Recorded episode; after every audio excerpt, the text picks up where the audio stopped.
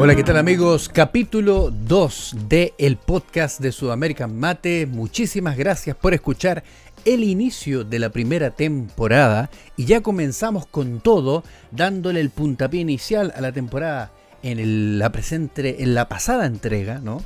Y ahora ya estamos con todo y hoy les traigo temas muy interesantes, así que espero que se diviertan en este episodio.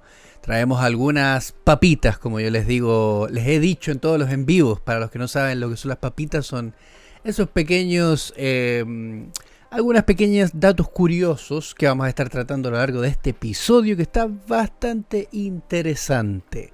Así que espero que obviamente puedan seguirme a lo largo de este tiempo que estemos acá conectados y por supuesto para todos los que nos siguen por el canal de YouTube Obviamente que nos pueden seguir por medio del videíto que están viendo ahora mismo. Pueden suscribirse al canal de YouTube donde nos puedes encontrar con todos estos episodios en video en Full HD en color, ¿no?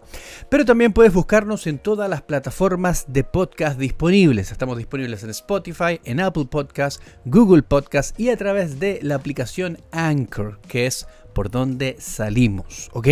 Así que cualquier cosa, ve a seguirnos allí, danos, ayúdanos dándonos buenos reviews positivos acerca de este podcast. Eso nos ayuda a que obviamente podamos llegar a muchísima más gente. Y espero que obviamente del capítulo anterior hayan sacado bastante. Estuvo bien bueno. Yo diría que me solté bastantes eh, inquietudes y cosas que a lo mejor no había contado o que habré contado alguna vez. Pero me fui más en detalle, así que por supuesto quise ahí aportar con eso. También quiero recordarles de que pueden apoyar este podcast por medio de las suscripciones en Patreon. ¿ok? Son suscriptores mensuales en las cuales ustedes pueden aportar de manera comprometida o constante para que podamos seguir generando más contenido acá en el Sudamerican Mate Podcast. Y también les dejo también abajo todo el enlace de para, para aquellos que quieran donar por medio de PayPal, ¿ok? Así que están todos muy invitados a colaborar con lo que hacemos por estos lados y vamos a comenzar con el primer con la primera temática que queremos abrir el día de hoy acá en el Sudamérica Mate Podcast. Hay algo súper interesante y creo que ha cautivado mucho nuestra atención. Eh, lo hablo como hispanoparlante, ¿no? Que toma el mate. Y creo que uno de los temas que siempre, que es muy interesante, es acerca del chimarrao, que es el mate o la expresión del mate en Brasil. Y creo que es algo súper interesante. De hecho, la primera temporada estuvimos hablando acerca de lo que es el chimarrao y fue súper interesante ver la temática. Hay muchas dudas acerca de esto. Hay muchos... Em, curiosidad acerca de saber qué es lo que es y si es tan igual o si procede del mismo lugar, ¿no?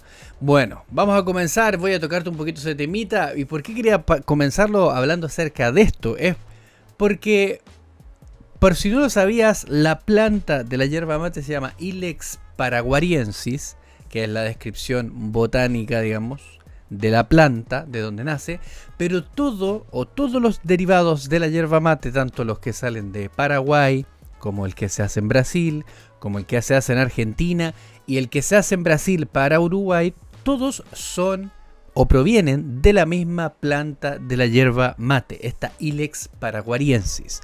Y esta versión, la versión del chimarrao, es una versión que es bastante más curiosa que todo el resto de las otras porque es una versión que tiene un color muy característico y además tiene em, una molienda muy interesante que es básicamente polvo, ¿no? Entonces tú ves estos mates en internet o quizás has visto alguna página en Instagram de, de chimarrao y quizás te has dado cuenta y dices, ¿qué es eso? Parece como té macha, ¿no?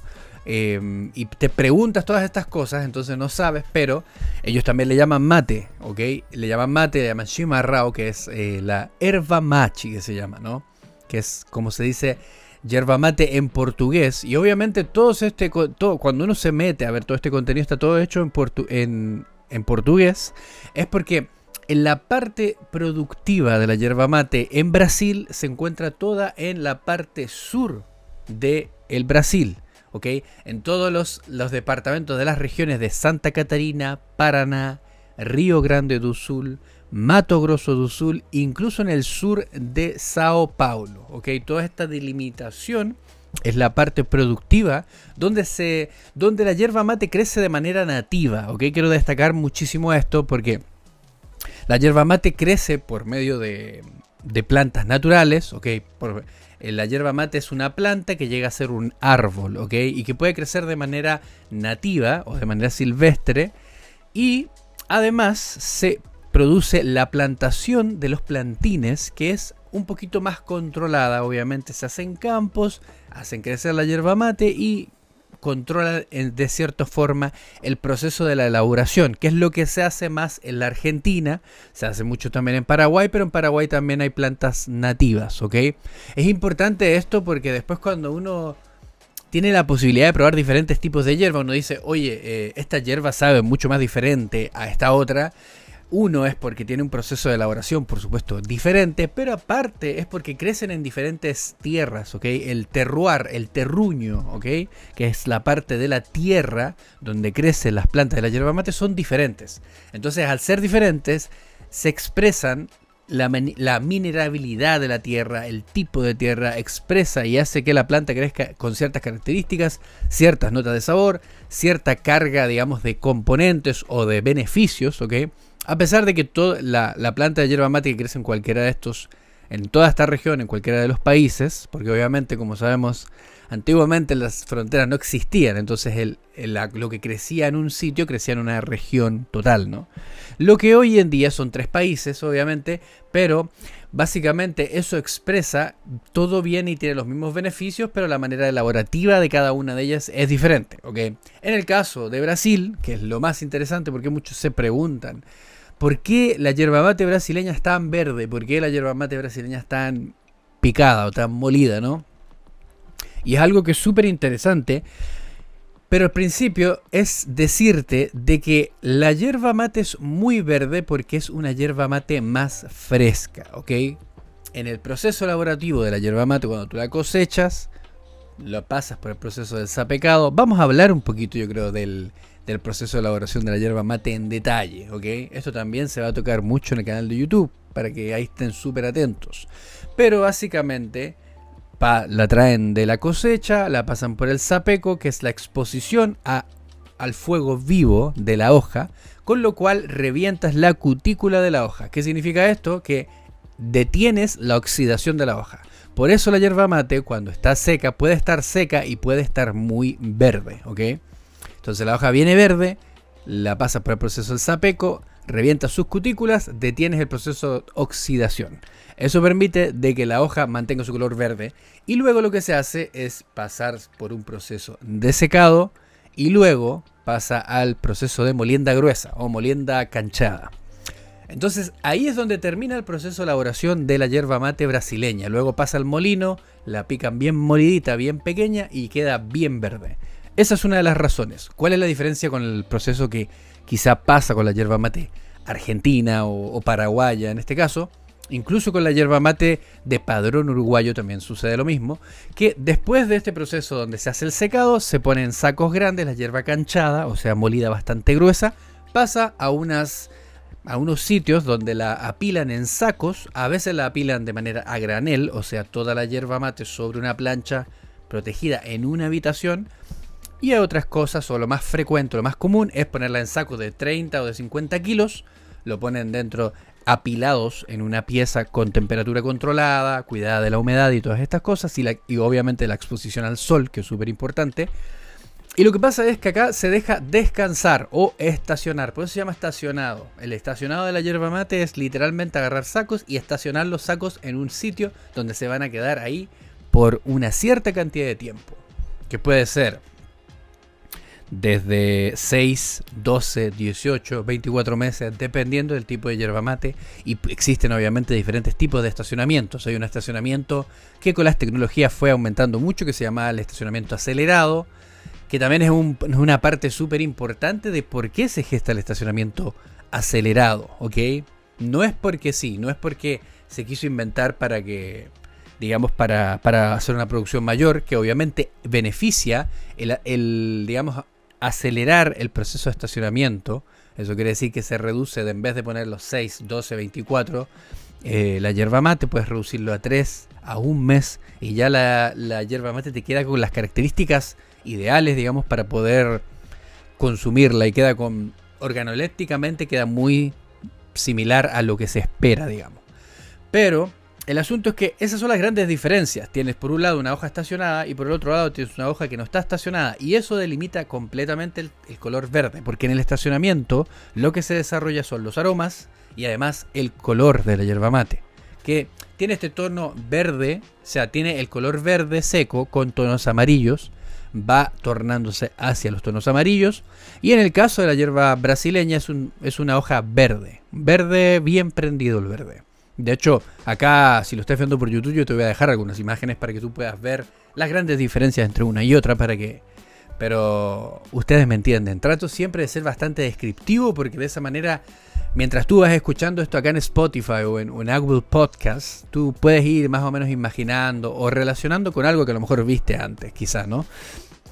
El asunto es que esa es la gran diferencia y eso es lo que llama mucho la atención. Cómo esta hoja puede ser tan verde y tan picoteada, aparte de que el chimarrao tiene muchos métodos de preparación y principalmente esa cantidad de métodos los cuales puedes preparar el chimarrao está más que nada envuelto en el mate decorado que se le llama, que son diferentes modos de hacer el chimarrao pero eh, tiene que ver más con algo un poquito, yo lo, incluso lo, categorizaría como algo más artístico, ¿no? Porque tienen una decoración de por medio, tienen una forma de, de digamos, incorporarse, de armarse el mate y, y tiene todo una cosa que es muy diferente a lo que nosotros estamos acostumbrados quizá. Y hay mucha otra gente que lo hace muy similar a lo que hacemos nosotros, pero también ves estos mates bien decorados, con figuritas, con adornos y todas esas cosas, que son lo que creo que yo, lo que yo creo que llama más la atención, ¿no? El asunto es que esta hierba mate es una hierba más fresca, es una hierba más molida y creo que la gran diferencia con la hierba mate argentina o de la manera que nosotros estamos acostumbrados tanto en Paraguay y en Argentina, cada país tiene su expresión de la hierba mate. El asunto es que el chimarrao tiene una característica bien especial. Las cuyas, los porongos, los mates de calabaza que se utilizan en, Brasil son bien grandes, son bien apoteósicos, ¿no? Entonces eso también llama mucho la atención. El tipo de bombilla que se utiliza, por supuesto, entenderás tú que al tener una hierba muy picada o muy molida, necesitas una bombilla que ellos le llaman bombas, ¿ok? Que son la bombilla típica que puede hacerte cualquier tipo de material, porque la verdad es que los materiales son exactamente los mismos materiales que se trabajan en todos lados para las bombillas de metal. Y en ese caso son bombillas que tienen un filtro de lenteja que yo le llamo, ¿no? ¿Por qué le llamo yo filtro de lenteja? Porque tiene una forma de lenteja así. Pero es un filtro redondo, cual tiene múltiples orificios y con ese tipo de artilugio, de utensilio, puedes eh, hacerte un, buen chimarrao, ¿no? Yo lo he hecho, ustedes lo han visto en varios videitos que habré publicado. No hemos hablado mucho acerca de eso, eh, pero lo vamos a hacer porque creo que es algo que está en el espacio de la curiosidad de mucha gente. Conozco muchos gente que, estarán escuchando este episodio, quizá, ¿no? Amigos de otros países que aprendieron a consumir también el chimarrón bastante, les ha gustado mucho. Pero para personas quizá que siempre tomaron yerba mate argentina o quizá tomaste estás un poquito más inclinado hacia la yerba mate paraguaya o incluso la yerba mate uruguaya, por así decirlo, de padrón, de padrón uruguayo, perdón. Puede ser que por ahí, claro, es un cambio bien significativo pasarte de un tipo de hierba a otra, porque como te digo, es una hoja más fresca, las notas de sabor son diferentes tiene diferentes expresiones en boca que no son iguales a la otra hierba y por ahí puede ser que te guste como puede ser que no te guste y eso es completamente válido. Mucha gente siempre me escribe preguntando Andrés eh, dónde puedo comprar esta hierba chimarrao porque se sienten muy atraídos a cómo se ve el mate, al color que tiene, pero muchos, muchos, tengo que decir que son muchos, ¿no? Eh, me han escrito de vuelta y me han dicho que no les gustó. Entonces, yo siempre antes de que alguien me pregunte o, me haga esa inquietud, hey, quiero probar esta hierba, yo le digo, mira, tiene estas características y no esperes de que la hierba mate brasileña te guste tanto igual que la otra, porque puede ser que no te guste y está todo bien.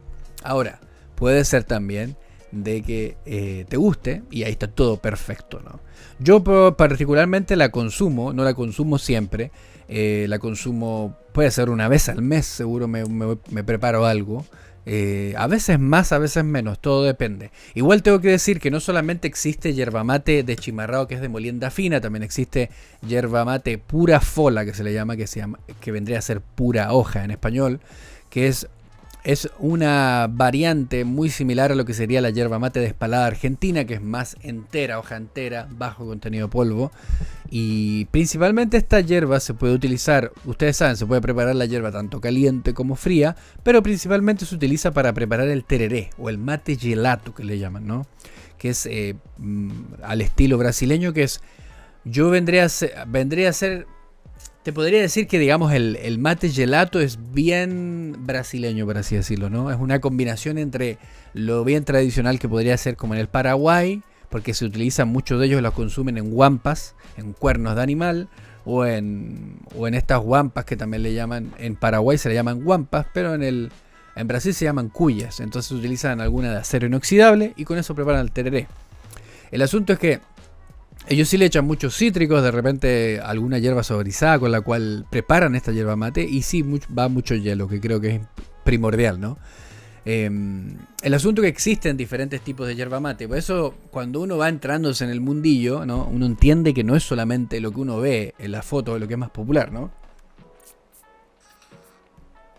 Sino que también es, em, es algo más, ¿ok? Es algo más que rescata, que se ve y que mm, a la larga existen diferentes tipos, nativa, clásica, eh, tostada. Entonces hay mucho para aprender acerca del chimarrao y creo que no te quiero solamente decir, mira, eh, esto es así porque sí o esto es así porque sano, sino que te quiero decir que hay todo un mundillo detrás de esta info que es bien, bien importante. Y creo que las principales diferencias eh, entre el mate que nosotros estamos quizá acostumbrados a tomar y el mate que, se, toma en Brasil son súper eh, marcadas, pero al mismo tiempo quiero también destacar de que la cultura del sur de Brasil es una cultura muy gaúcha que le llaman, ¿no? Eh, de los gauchos brasileños del sur y es muy arraigada a sus tradiciones. Gente de campo, gente que está muy ligada al buen asado, ¿no? a los animales, al, tomar el mate, gente muy de campo, como les decía, ¿no? igual muy colindante con, lo que vendría a ser los gauchos de, de, Uruguay, de Argentina, entonces toda esa combinación que se da ahí atrás creo que es súper interesante. Otra cosa que yo creo que es buena quizás destacar, ¿no?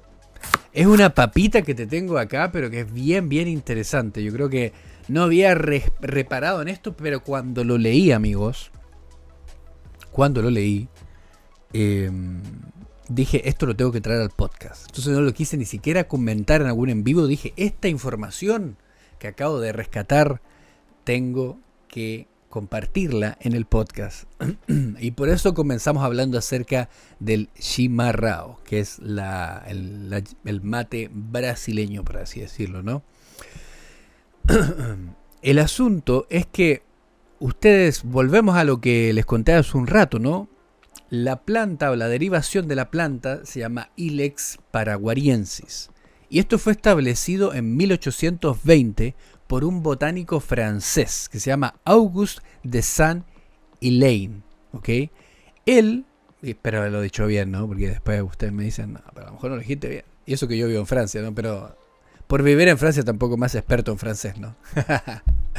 El asunto es que este botánico francés fue quien en 1820 le dio el nombre a lo que es la Ilex paraguariensis, ¿ok?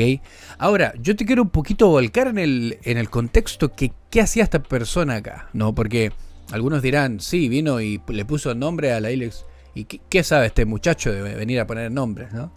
El asunto no fue ese, sino que él era un botánico francés que la mayor parte de sus viajes, primeramente en Paraguay, y luego, y luego se movió y estuvo viajando mucho por Brasil. Él venía en investigación de plantas, todo lo que tiene que ver con su profesión de botánico, ¿no?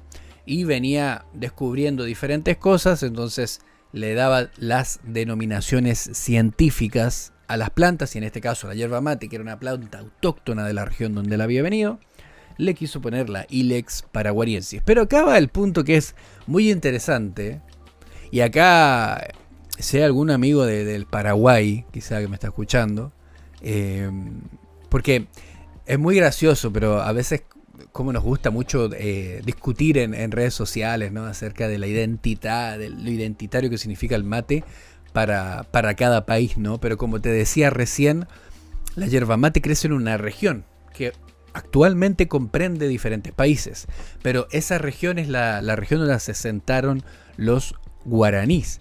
Y los guaraníes se asentaron en tanto lo que es el sur de Brasil, la parte del Paraná, eh, Santa Catarina, Río Grande do Sul, esa parte, y también en la parte de Paraguay, ¿ok?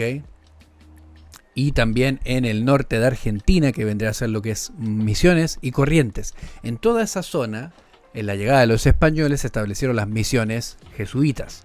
Las misiones jesuitas, básicamente, fue lo que les permitió evangelizar y educar a los eh, nativos de esta zona pero aparte, eh, quiero destacar acá algo que quizás lo habremos tocado mucho en la parte de la historia de la yerba mate cuando hicimos el, episodio anterior, ¿no? Que la relación de entre los jesuitas y los guaraníes era una muy buena relación. O sea, tenían una muy buena relación. De hecho, los jesuitas habían potenciado el área económica de la región porque empezaron a ver que la yerba mate era un producto que no era solamente, no era, no era malo, sino que traía muchos beneficios, pero también podía servir como una moneda de cambio, como una especie de impulso económico a la zona de las misiones que se conocía anteriormente, pero también habían ciertas misiones que se daban, las misiones tenían su misión gemela, ¿no? Si había una misión acá en el lado de Argentina, del otro lado del río, había otra eh, misión que era como la misión hermana, que se encontraba, por ejemplo, en Brasil, o había una acá en Misiones y que se encontraba también en Paraguay. Entonces, todas esas, esta cohesión que tenían los jesuitas eh, fue muy importante para el desarrollo de la región. Ahora, el punto es bien interesante que cuando los jesuitas son expulsados, ¿ok? Porque por muchas cosas es principalmente porque habían conseguido mucha autonomía. O sea, la región tenía mucha autonomía, tenía mucho recurso, mucho ingreso de, dinero, porque producía la yerba mate, habían encontrado cómo hacerla, cómo producirla, y se, movían por la zona, digamos, se, se masificó mucho hacia el cono sur, no solamente en el Virreinato del Río de la Plata, sino también en el Virreinato del Perú. Por eso también la historia de la yerba mate no solamente se remonta a la zona donde, crece la yerba mate de manera natural, sino también se remonta a todo lo que es el Perú, Chile y todas esas partes. Eran lugares donde se tomaba yerba mate. Ahora, evidentemente, no en todos lados se tomaba la yerba mate como se tomaba al principio. Los guaraníes la descubrieron, eh, tupí guaraní, descubrieron la la yerba mate. Y ellos la consumían, pero ellos también la, truequeaban, ¿ok? La, la, movían, ¿no? En ese sentido. El asunto fue que esto se movió. De hecho, hasta los mapuches llegaron a tomar mate, ¿ok? Los mapuches están bien hacia el sur, sur-sur de, de, Sudamérica y comprende la zona que lo que es, hoy sería la Araucanía en Chile y la parte de la parte de al lado que es eh, la, la Patagonia, creo, un poquito arriba de la Patagonia en Argentina, ¿ok? Entonces, esa zona está de acuerdo a los mapuches, bajaron todo hasta allí y se empezó a masificar esto, tanto lo, ellos, pero después con el ingreso y la tecnología de los jesuitas, hubo una mayor potenciación de esto. Imagínense. Entonces, toda esta historia con la cual acabo de volar tu cabeza, perdóname que fui tan detallista, ¿no? Eh, tan frío, Tan, tan eh, interesante, creo nos lleva al, relato que nos trata este hombre que en 1820 llega y le pone el nombre Ilex paraguariensis. Dice, le vamos a designar Ilex paraguariensis. Y dice, su primer contacto con el árbol fue en Paraguay. Esto es un documento que es, me lo pasaron. No, se lo puedo compartir, voy a... Pero, ¿por qué? Porque es algo que, que me pasaron a mí. Lo siento, amigos. Pero yo te lo comparto. Eso es lo importante. ¿Ok? Pero lo más importante es esto, de que yo al saber el nombre de esta persona, empecé a buscar libros de, de Auguste de Saint-Hilaire.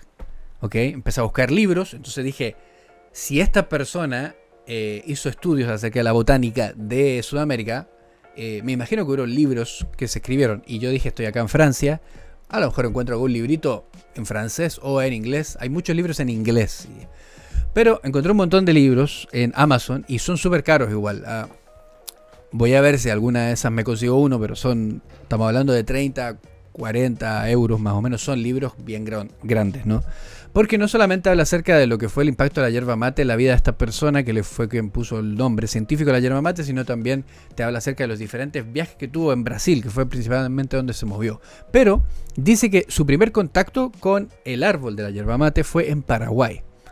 Entonces, dice que esto lo retrató en un libro que está guardado en una biblioteca de París. O sea, estas declaraciones como decir, la última, la papita, el Twitter, el tweet que tiró esta persona, lo dejó registrado en un libro que hoy se encuentra en la biblioteca, en una biblioteca de París. Está guardado, bajo siete sellos, amigo. Esto es interesante. Información de última hora. Última hora de 1820. el naturista reconoció que habría sido más apropiado llamarlo Ilex brasiliensis. Amigos, aquí cuando yo lo estaba leyendo, explotó mi cabeza así.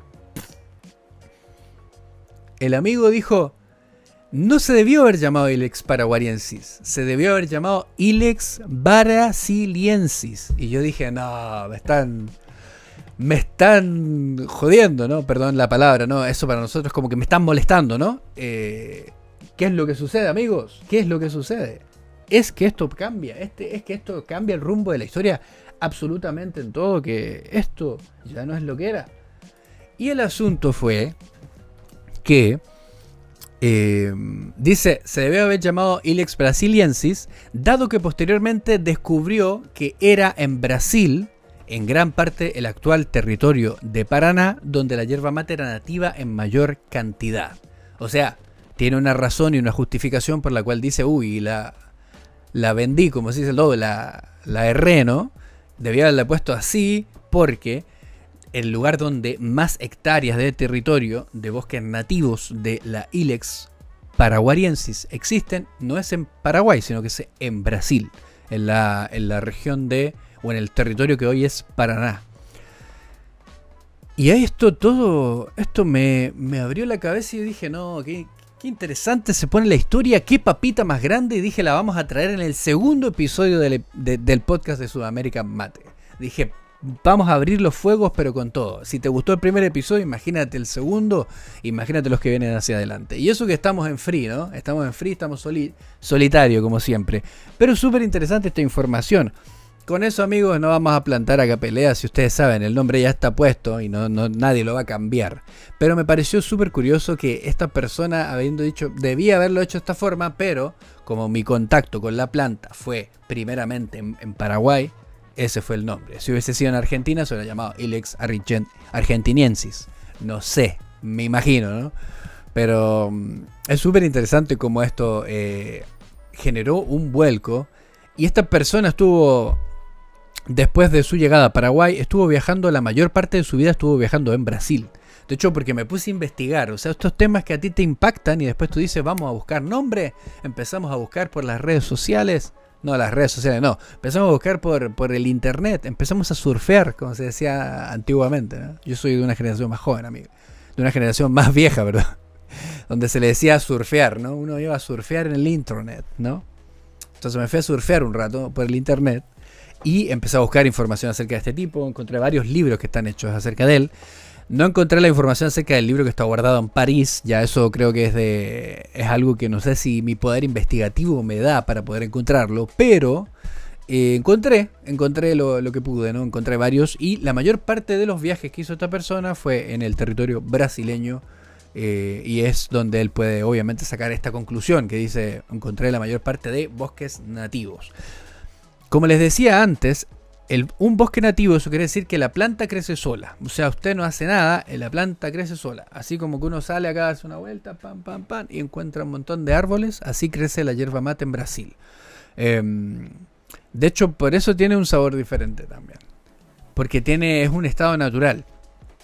Y con eso, volviendo al tema de la elaboración de la hierba mate, cuando tú tienes mayor control de la yerba mate y del proceso y tienes un control del crecimiento, cuánto quieres que crezca, cuándo sabes que tiene el mejor rendimiento o tiene la mejor expresión la planta y sabes medir cuáles son las mejores plantas y cuáles no son las mejores plantas, que es el caso que se hace en Argentina, logras diferentes expresiones, notas de sabor, eh, obviamente también con la ayuda del, terruño, ¿no? donde crece la yerba mate, pero todo esto, digamos, desenvuelve toda esta situación donde, donde, claro, tú encuentras, por eso yo siempre les digo, la yerba argentina, lo que a mí me gusta, por ejemplo, particularmente la yerba argentina que tiene mucha variedad y diversidad de sabores. O sea, tú encuentras diferentes tipos de yerba mate en Argentina. Tienes barbacoa tradicional, eh, con estacionamiento natural, con estacionamiento acelerado. Eh, tienes hierbas orgánicas, hierbas eh, que son a lo mejor más herbáceas. De hecho, muchos se está mejorando tanto la industria, o sea, está evolucionando tanto que se están creando nuevos métodos de, digamos, de, de elaborar la yerba mate en los cuales buscan reducir costos y al mismo tiempo buscan reducir cualquier tipo de impacto que pudiese producirse en el proceso de elaboración de la yerba mate. Entonces, todo esto está en constante análisis, en constante, por así decir, en constante evolución. Y el asunto es que, em, de hecho yo hablando, esto te la cuento así como una, una anécdota, ¿no? una experiencia. Hablando con mi amigo Junior, que es el dueño de Rey Verde, este capítulo no está auspiciado por Rey Verde, amigos, pero quiero contarlo porque va muy tomado de la mano con esta temática. El asunto es que él me contaba acerca de las diferentes, por ejemplo, variedad, las diferentes variedades o eh, tipos de yerba mate export que tiene Rey Verde eh, en su línea. Ustedes las conocen, si no las conocen, bueno, tienen diferentes líneas. Hay una que es clásica, de paquete, de paquete blanco, paquete amarillo. Em, y luego tienes la, orgánica, la padrón argentino y tienes una que es de paquete negro. Ok, todas esas son. Y la compuesta. El asunto es que él me explicaba, mira, esta hierba que es la blanca con la, con la amarilla, me decía, mira, estas son 100% hechas de bosques nativos.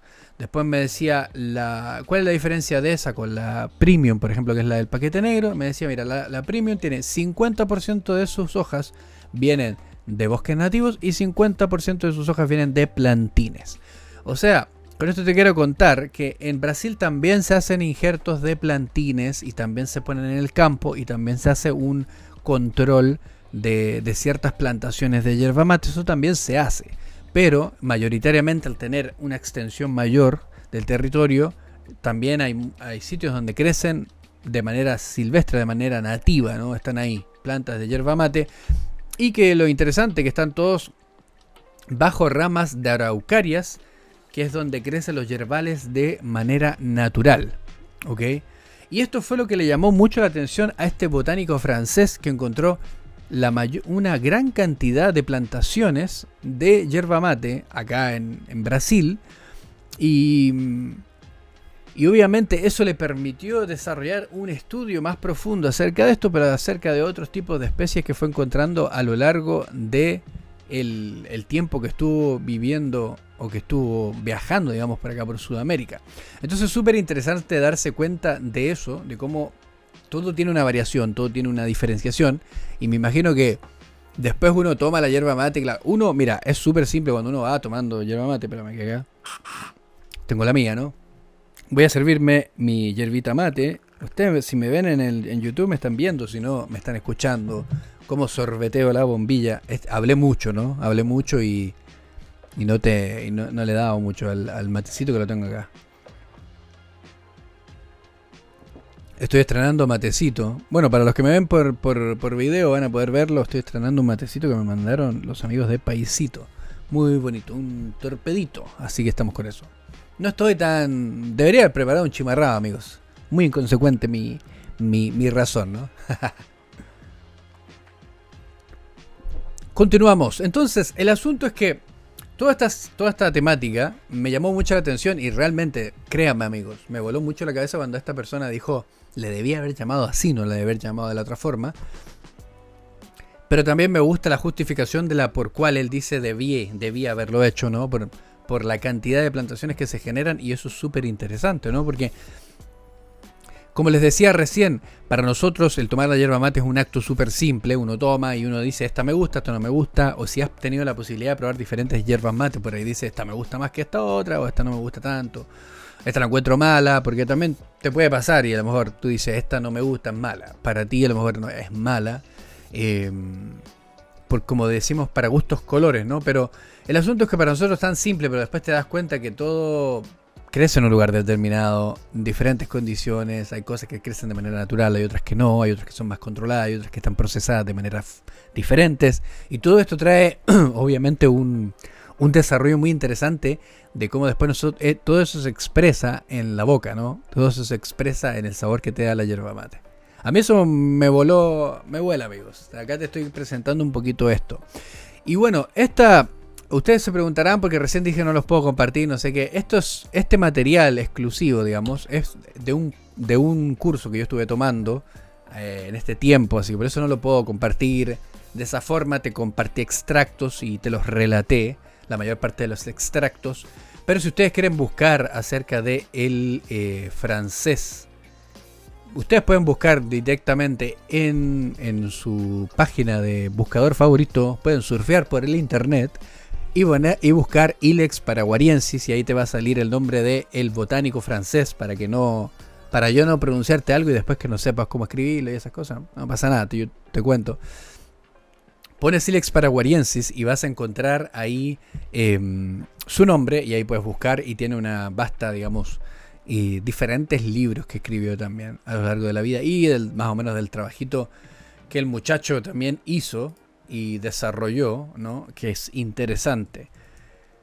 Ahí yo te, te la voy a... Yo acá la estoy buscando. Estamos todos en vivo y en directo acá en el, en el podcast, así ustedes también podemos sacarnos esa duda, ¿no? Pero es súper interesante esto. Yo encontré un montón de libros y esas cosas y acá está. Impresionante. ¿Dónde está el muchacho? Espera que a mí me apareció en francés, amigos. Me apareció en francés. Pero bueno. El asunto es que ustedes pueden buscar toda esta información acá. Y yo estuve haciendo, bueno, he estado haciendo un curso a lo largo de, estos, de este tiempo eh, de sommelier y tocamos muchas temáticas de la historia de la yerba mate, que es súper interesante y me gustaría poder compartirlos con ustedes, continuando un poquito el rolo ¿no? de lo que estuvimos hablando acerca de la yerba mate en la temporada 1, donde estábamos eh, hablando acerca de, cómo se desarrolla toda la historia de la yerba mate, que es muy extensa, porque hay muchos participantes dentro de la historia de la yerba mate. Te contaba un poquito hace un ratito, por eso no quería extenderme tanto, porque si no iba a soltar la papita completa, ¿no? Pero así la podemos dejar para un siguiente episodio. El asunto es que eh, hay una parte donde llegan los jesuitas, pero luego los jesuitas son expulsados. ¿Y ahí qué sucede ahí? Entonces, ahí es donde me gustaría que pudiésemos tomar el temita en un próximo episodio. ¿Qué dicen ustedes? Yo creo que ustedes están eh, bastante entusiasmados con saber acerca de esto. Ustedes siempre me lo eh, siempre como dicen me lo, me lo mencionan, me lo hacen saber y me llama mucho la atención y agradezco muchísimo la participación de todos ustedes porque la verdad que eh, disfrutamos un montón, un montón acá viendo estas cosas eh, acerca de la yerba mate, viendo diferentes eh, cositas y yo creo que a muchos de ustedes les gusta, les llama mucho la atención y, se envuelven a descubrir esto que, que estamos acá haciendo en acá en el podcast de Sudamérica Mate, que está bien, bien interesante. Espérame que acá encontré la página donde está mi compadre. Aquí está Agustín François César Prolans de Saint-Hilaire, que me imagino que esa era la villa donde él vivía, ¿no? Y este muchacho, dice, nació en Orleans. En 1779 empezó a publicar memorias sobre plantas siendo muy joven. Viajó a Sudamérica. Importante dato acá. Entre 1816 y 1822. Él le pone Ilex paraguarensis en 1820. Fue más o menos en mitad del periodo donde él estaba y otra vez viajó en 1830 especialmente por sur y centro de Brasil. O sea, él quedó maravillado con Brasil y volvió a Brasil y eso fue donde la mayor parte de sus viajes suceden, digamos. Dice, como resultado de su estudio de rica flora en estas regiones, apareció plasmado en varios libros y numerosos artículos de revistas científicas. En su primer viaje, en 1816 a 1822, exploró el interior de Brasil viajando cerca de 9.000 kilómetros desde el sudeste de Brasil hasta el Río de la Plata, incluyendo las provincias de Cisplatina, que es lo que sería hoy Uruguay. Y en este viaje reunió 24.000 especímenes de plantas y 6.000 especies y 2.000 pájaros y 16.000 insectos y 135.000 mamíferos, además de numerosos reptiles, moluscos, peces. La mayoría de estas especies fueron descritas por primera vez. O sea, el vino, vino súper interesado, súper emocionado, y vino le puso nombre a todo. Dijo, vamos a ponerle nombre a todo, vamos, empecemos. Y empezó ahí a, ahí está toda la cantidad de especies que, que, se, la, se la jugó el muchacho. Y además, muy interesante, no era solamente botánico, era científico. Entonces, eso establece que no solamente, como decía, no solamente vino a ver plantas, sino que también vino a ver animales que le llamaron mucho la atención. Y eso fue todo lo que desembocó en diferentes cosas. Muy interesante esta temática, muy interesante este tema. Ustedes lo pueden buscar, bueno, ahí lo pueden buscar en Google, buscan el nombre del muchacho y ustedes lo encuentran en... Yo estaba leyendo Wikipedia, amigos. Así, bien simple, tranquilo. Eh, y ahí está toda la bibliografía donde pueden encontrar sus libros y todas esas cosas. Si es que están interesados suficiente como para ir como yo. A mí a veces me llama la atención algún tema de cualquier cosa, no solamente de yerba mate. De cualquier cosa me llama la atención un tema y, Incluso a veces estoy viendo series. Esta acá te estoy tirando una personal, ¿no? A veces estoy viendo series. Especialmente a mí me gustan las series de. No es que me gusten las series de narcos, la verdad. Me gustan las series históricas. Entonces vi las de narco. Vi las series. Eh, por ejemplo, la serie Breaking Bad es una serie que es también relativa a droga. Estaba hablando solamente de droga. no me censuren, amigos. Pero lo que me refiero es que estas, hay series que son ficción, ¿ok? Y hay series que son hechos de la vida real. A mí me gustan mucho las series que son hechos de la vida real, que fueron retratadas, eh, obviamente con elementos ficción, ¿no? Me gusta eso porque cuando veo, o sea, no es que solamente vea series así, sino que cuando veo esas series me llama tanto la atención que no solamente veo la serie, sino que empiezo a investigar acerca de los personajes, a ver cómo sucede en la vida real para contraponer la realidad de la historia con la realidad del, de lo que sucede en la serie. Me gusta cuando las series, especialmente me gusta cuando las series utilizan a lo mejor archivos de la televisión, del tiempo donde sucede, porque como que le da mucho mayor realismo, ¿no? No solamente... Em, como que no es solamente un, una serie de ficción, ¿no? Eso a mí me gusta en cualquier tipo de serie, la verdad. He visto muchas series que son así, la verdad que me llamaron mucho, mucho la atención. Creo que es por la beta que a mí me gusta mucho el documental, ¿no? Todo lo que es documentario, a mí me gusta hacer documentales. Eh, de hecho, por eso algo vamos a hacer, un documentalcito de la yerba mate, seguro. He hablado mucho de eso, pero estoy seriamente pensando en aquello y tenemos que buscar ahí recursos para generar esto, un documental de Sudamérica Mate, ¿no? En estos lugares maravillosos, amigos. Imagínense que hemos estado hablando tanto acerca de la yerba mate, hemos estado hablando tanto acerca de lo que es, de cómo es, de cómo se elabora, y tener la posibilidad de, ir al lugar, de palpar, de vivir, de oler, de tomar los aromas, la tierra, la temperatura, el clima. Eso yo creo que también es único, amigos. Yo sé que todos a lo mejor no estarán tan chiflados como yo, pero yo soy de esos que va así bien ahí a la, a la profunda, ¿no? Me gusta porque eso me da mayor, em, como un sentimiento de mayor eh, realidad y puedo entender un poquito más la visión de diferentes cosas. Más allá de todas estas cosas, te quería contar que hoy teníamos pauta, ¿no? Tenemos pauta. De hecho, estoy siguiendo la pauta hoy día, amigos. Mira, yo te voy a mostrar la, te la, voy a mostrar acá en esta cámara. Tenemos pauta, amigos. Acá hay una pauta que se está siguiendo con ciertas temáticas. No es una gran pauta tampoco. Pero tenemos obviamente el tema que estábamos hablando recién, que era el chimarrao, contándoles un poquito acerca del contexto y todas esas cosas. Y pasamos obviamente a todo lo que es la historia del botánico francés, que el mítico botánico francés que le puso el nombre a la hierba mate. Que no se, no se debe haber llamado Ilex paraguarensis, sino que Ilex brasiliensis. Imagínense amigos. Impresionante. Esa info a mí me, voló la cabecita y con eso me dejó así como... Otra cosa importante de el chimarrao, ¿ah? para ir un poquito redondeando la temática, es que en su momento el mayor acá se estableció siempre esta situación con la producción de la yerba mate. En su momento, el mayor, el mayor vendedor de yerba mate o productor de yerba mate fue Paraguay, ¿ok? Y después eso se movilizó a lo que es hoy Argentina, porque Argentina aumentó mucho eh, su, producción de yerba mate. Brasil siempre ha estado un poquito detrás, porque Brasil no solamente crece la yerba mate, sino que cultivan soja, caña de azúcar, creo, si no estoy mala, y, también cultivan café. Entonces es una zona donde se cultivan muchas otras cosas también. Aparte, té, perdón, té, té. Té, café, creo que es té verde, café, té negro y eh, yerba mate. Crece todo eso en la misma zona. Entonces obviamente ahí depende de la prioridad de cada país, pero obviamente actualmente el mayor, el mayor productor de yerba mate es Argentina. Pero siempre hubieron duelos en la historia entre la producción brasileña y la producción argentina. Y yo te quiero dejar ahí ese puntito porque lo quiero designar para otra, otro episodio, porque ya llevamos bastante avanzado este episodio, amigos. Pero te lo quiero dejar ahí esa papita, esa curiosidad. Ahí, eh, te voy a dejar ahí intriga, ¿no? Andrés, me van a decir, Andrés me dejó con esa intriga.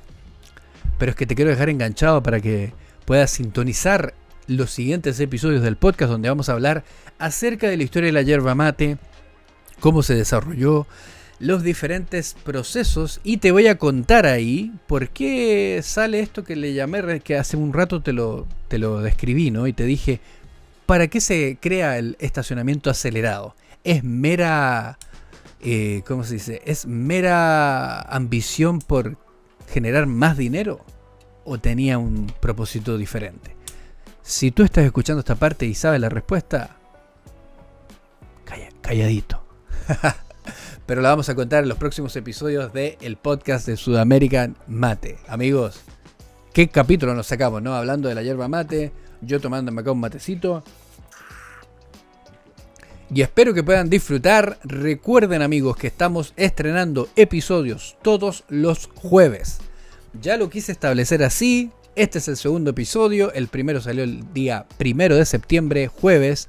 Y este segundo eh, salió ahora el día 8 de septiembre, que también es jueves. Así que todos los jueves vamos a tener un episodio nuevo del podcast de Sudamérica Mate para que puedan sintonizarlo. Amigos, recuerden que pueden seguirme, pueden seguir el show en el Instagram oficial de el Sudamerican Mate Podcast, que es tal cual, Sudamerican Mate Podcast en Instagram.